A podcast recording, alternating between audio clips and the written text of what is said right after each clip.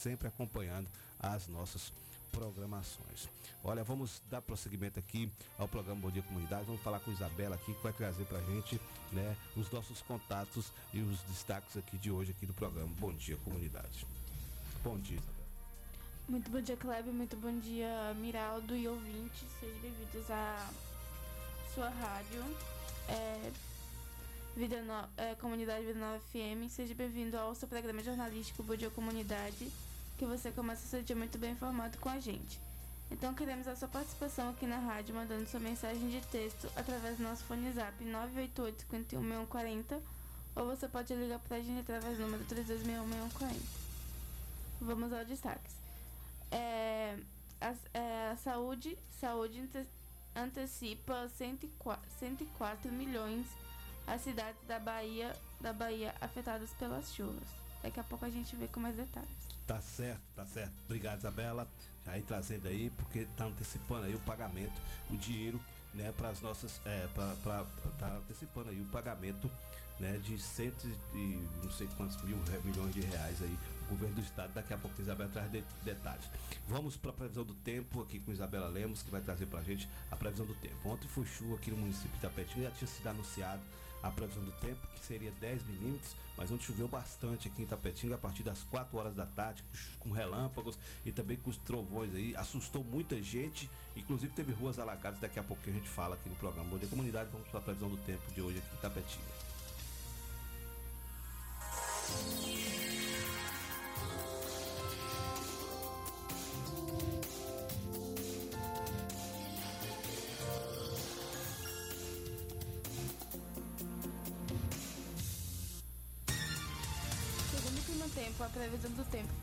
Para Juntapatinga será de sol com algumas nuvens. Chove rápido durante o dia e a noite. Probabilidade 90% 3 milímetros. A temperatura é mínima de 18 e máxima de 30 graus. A fase da lua cheia.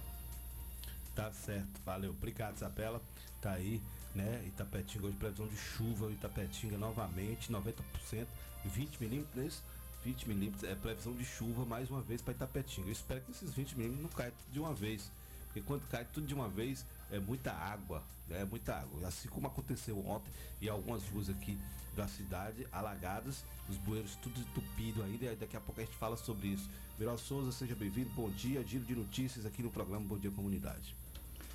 Bom dia, Cleber Lemos, bom dia, Isabela, bom dia, ouvintes da sua Vida Nova FM 104,9. É você que está chegando na cidade, você que está saindo da cidade Forte abraço, obrigado pela carona. Você que está em outro estado, em outra cidade nos acompanhando, muito obrigado. Hoje é sextou, sexta-feira gostosa, chuva boa em Tapetinga. A preocupação é só se chover muito, é, milímetros com intensidade curta, né? Essa é a preocupação.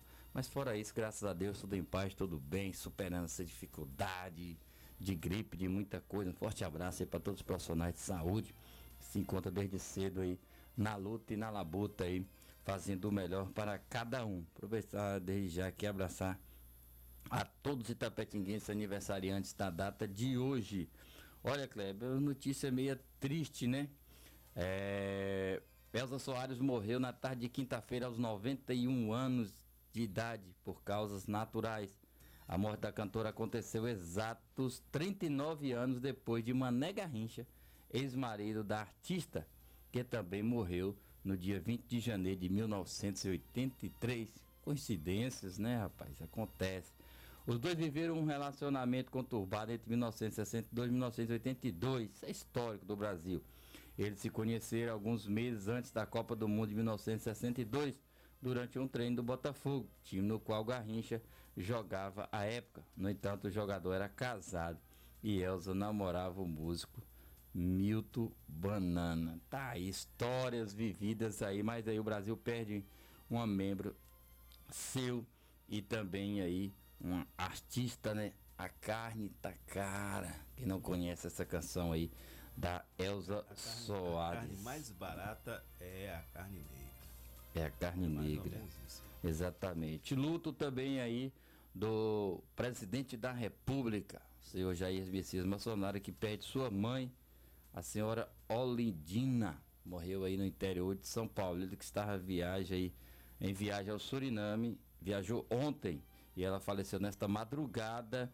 E ele disse que está retornando ao país. Ela morreu na cidade de Registro, em, no interior de São Paulo. Então tá aí de luto aí a família Bolsonaro do presidente da República. Nossos sentimentos, Cleber.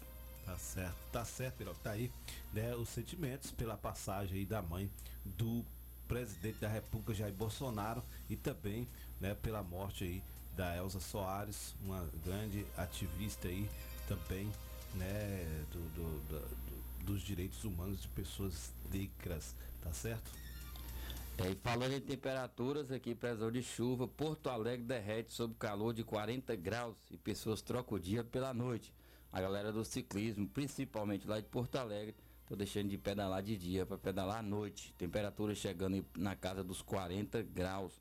Temperaturas muito altas lá na região sul do Brasil. Isso também é preocupante, porque o calor que estava aqui nos últimos dias era calor acima de 30 graus. Veio essa chuva para amenizar aí.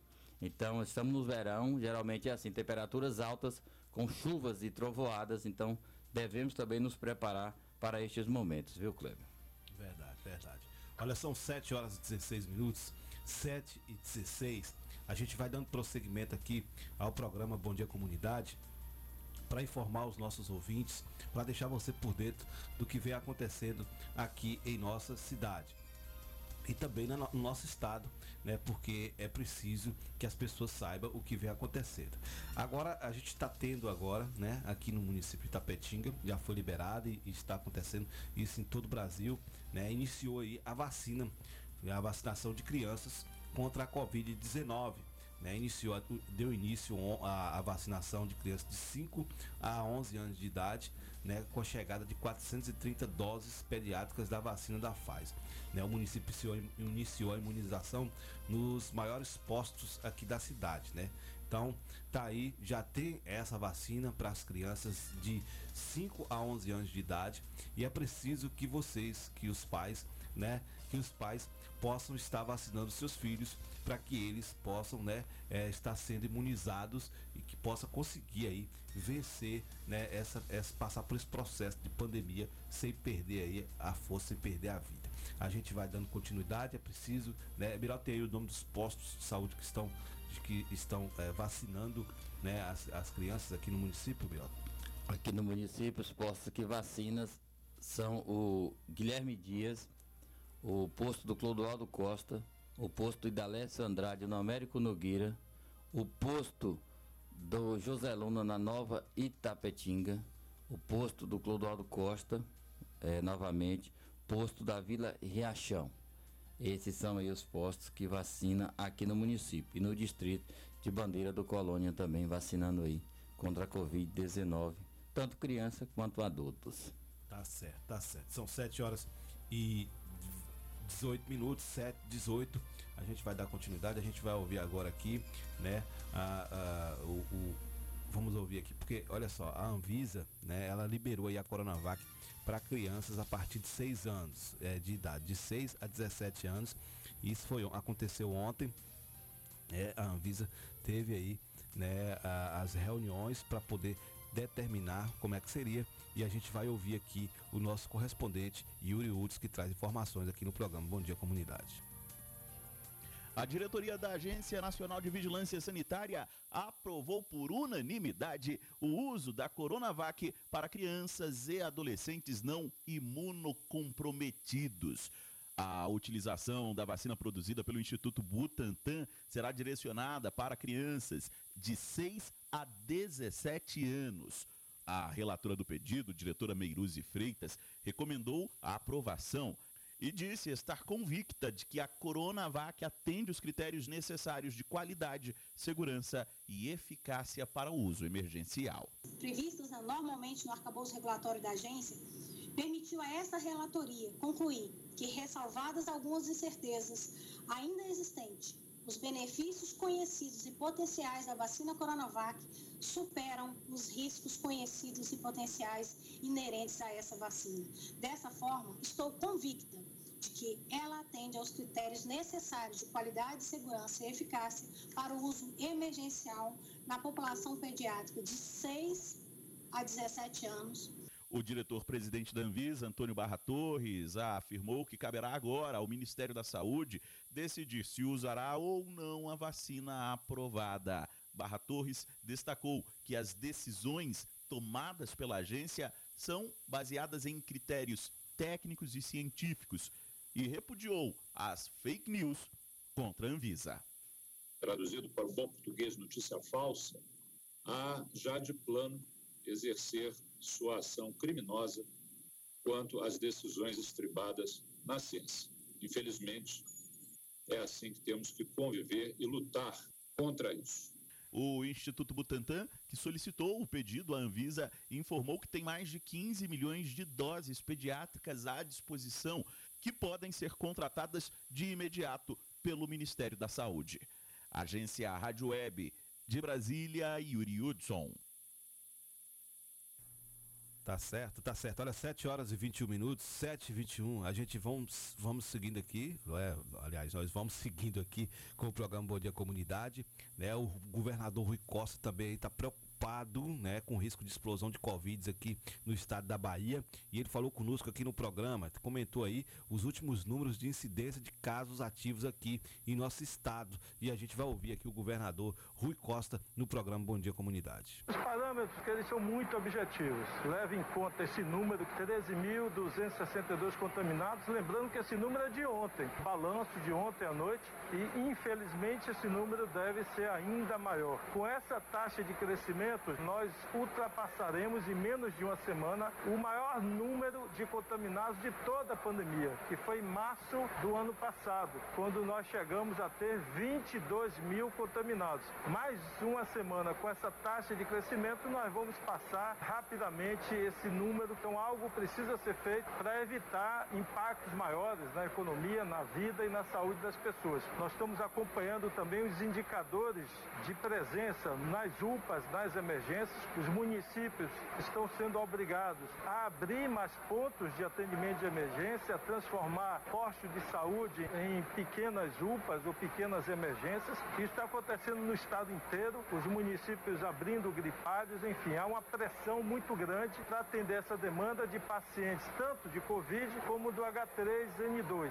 Também a elevação do número de leitos clínicos hospitalares e de UTI. Por isso, nós determinamos a abertura de de mais 30 leitos clínicos no Hospital Espanhol, que deve acontecer até o domingo. E, se necessário for, nos próximos dias nós anunciaremos a ampliação do número de UTIs também para garantir o atendimento a toda a população. Mas é preciso conter esse crescimento e depois de quase dois anos de pandemia nós já aprendemos que o que acelera a contaminação é a aglomeração de pessoas. E as festas, infelizmente, têm sido recorrentes, eu diria o desrespeito, inclusive, ao decreto, como algumas imagens da semana passada, aquela festa da Cidade Baixa, que basta você olhar que ali está muito além de 50% da capacidade daquele local, com certeza acima do limite daquela data que era 3 mil. Então, para tentar diminuir esse ritmo de crescimento da doença, nós assinamos hoje a redução para 1.500 pessoas em festas e eventos em todo o estado da Bahia. Tá aí o governador Rui Costa trazendo para a gente informações sobre esse novo decreto que estabelece apenas o quantitativo de 1.500 pessoas em eventos e também é, é, em estádios de futebol, justamente para poder aí tentar conter né, a disseminação do Covid-19, do vírus, que é aí um vírus mortal, que infelizmente né, levou muitas pessoas. Hoje, com a vacinação, o número de casos de pessoas que estão indo a óbito é muito menor, mas continua morrendo pessoas e a gente precisa né, é, é, é estar atento a isso e se cuidar, se cuidar, né, para poder não cair nesse erro aí também e é, acabar em parar numa UTI ou ser internado, porque não é nada legal, não é nada é, bacana, viu, seu Miraldo Souza? Exatamente, Kleber. E também nessa fala o governador é, afirma aí e confirma a volta das aulas estaduais para o dia 11 de fevereiro, em meio ao crescimento de casos de Covid-19 e redução do público em eventos, o governador da Bahia, Rui Costa, PT, confirmou o retorno das aulas presenciais em todo o estado no próximo dia 11 de fevereiro, durante a entrega de tratores para municípios baianos nesta quinta-feira 20, no Parque de Exposições de Salvador. Rui diz que vai exigir a vacinação dos estudantes como condição para irem às salas de aula, aproveitando o retorno do ano letivo. O governador diz que vai organizar uma estratégia com as prefeituras para montar forças-tarefas e vacinar os alunos nas próprias escolas. Nas escolas estaduais, os jovens com mais de 12 anos representam de 80% a 85% dos, dos estudantes é, em fase vacinal. O governador também no decreto aí, é, conforme decreto, servidores públicos do estado que se recusarem a tomar a vacina serão afastados, e anunciou o governador. É, lembrando também que as matrículas da rede estadual começam aí no dia 24, na próxima segunda-feira, é, para todo o estado.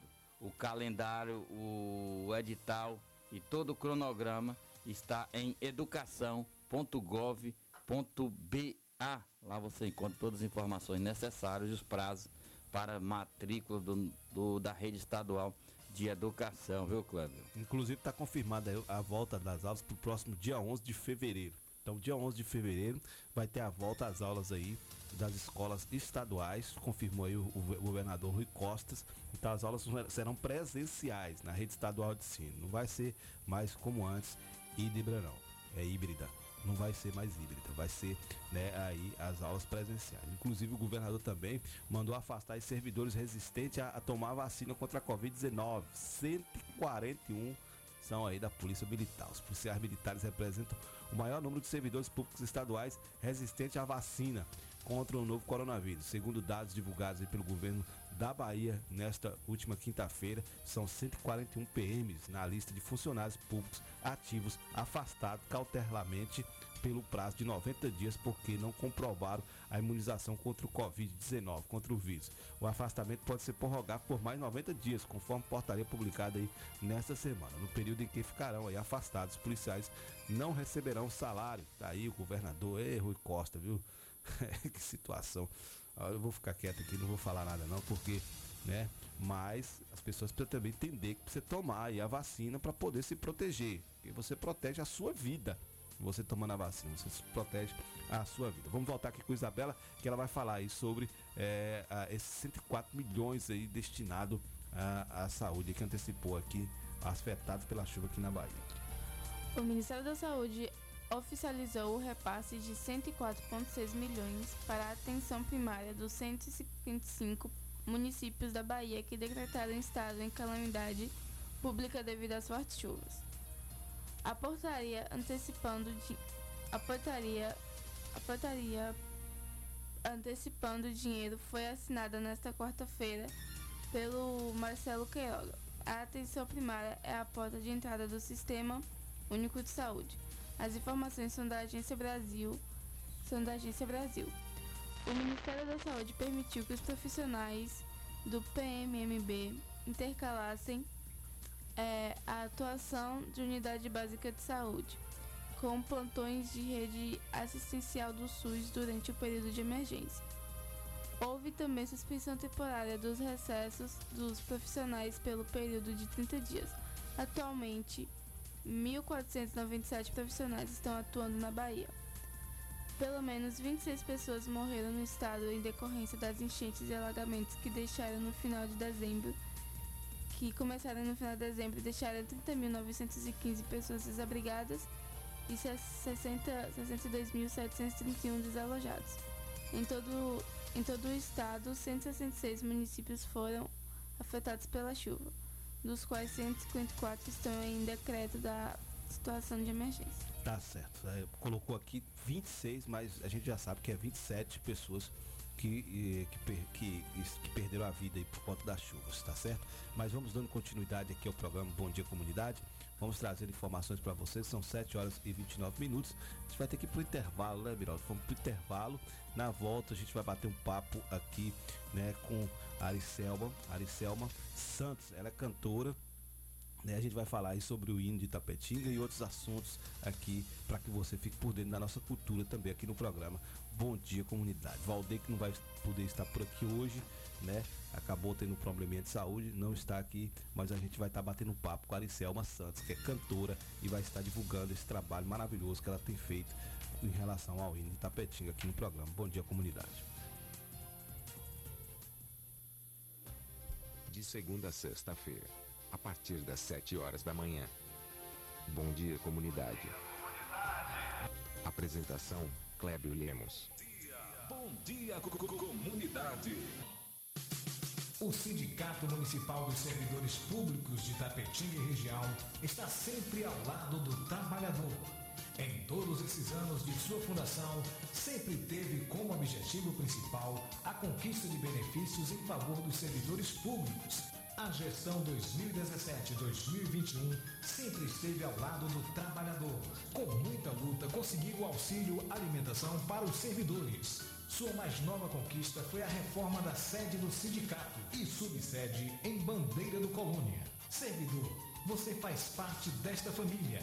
Sinditativa, Rua Itambé 417, no Camacan, Itapetinga. Telefone 773261 3552. Churrascaria, a toca do Nemias. Um ambiente familiar com um delicioso churrasco e aquela cerveja bem gelada. Nos finais de semana e feriado, música ao vivo. Venha para Chaplin Churrascaria, a toca do Nemias. Rua Afonso Pérez 35, Quintas do Sul, Itapetinga, Bahia. Fone WhatsApp 779-8132-1438. Vem pra Chaplin. Salão das Motos, o espaço de beleza da sua moto em Itapetinga. Vendas de peças, capacetes e tudo em acessórios para a sua moto. Trabalhamos com pinturas, polimento, revisões, substituições de peças, borracharia e mecânica em geral. Salão das Motos, Rua Sandoval Pereira, 34, Vila Isabel, ao lado do Colégio Clodoaldo Costa. Fone Zaps 7799915 1348 e 9191-9479. Direção Alain e Cauã. Salão das Motos.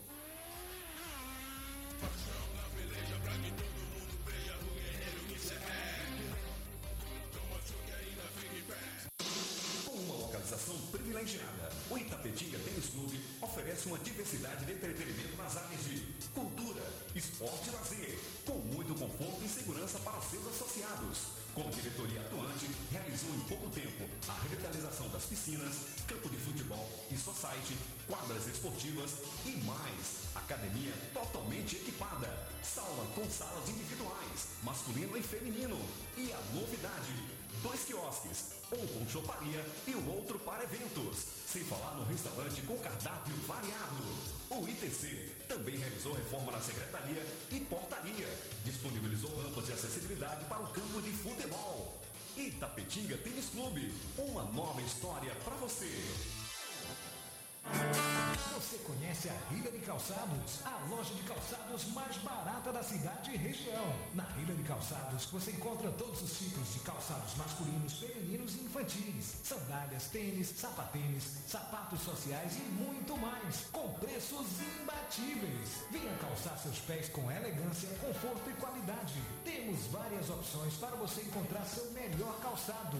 Hillary Calçados, calçando seus pés com elegância. Rua Itamirim, esquina com a Rua Manuel Gosmão, em frente à pracinha do Saai. Telefone WhatsApp 779-8156-5811. Acesse as nossas redes sociais. Hillary Calçados, no Instagram e Facebook. Sindicalização fortalece a representatividade da categoria, garante conquistas, viabiliza a organização das lutas e permite ainda ofertas de serviços jurídicos e de orientação exclusivos aos sindicalizados. Estar filiado ou filiada à PLD Sindicato é a forma mais eficiente de fortalecer a luta pelos direitos da categoria, a mobilização por melhores condições de trabalho e pela manutenção dos direitos já conquistados. A PLD Sindicato de Itapetinga, Rua Marechal Marechal Deodoro da Fonseca 156 Centro, telefone 7732612547. Só a luta nos garante. 104. Saúde.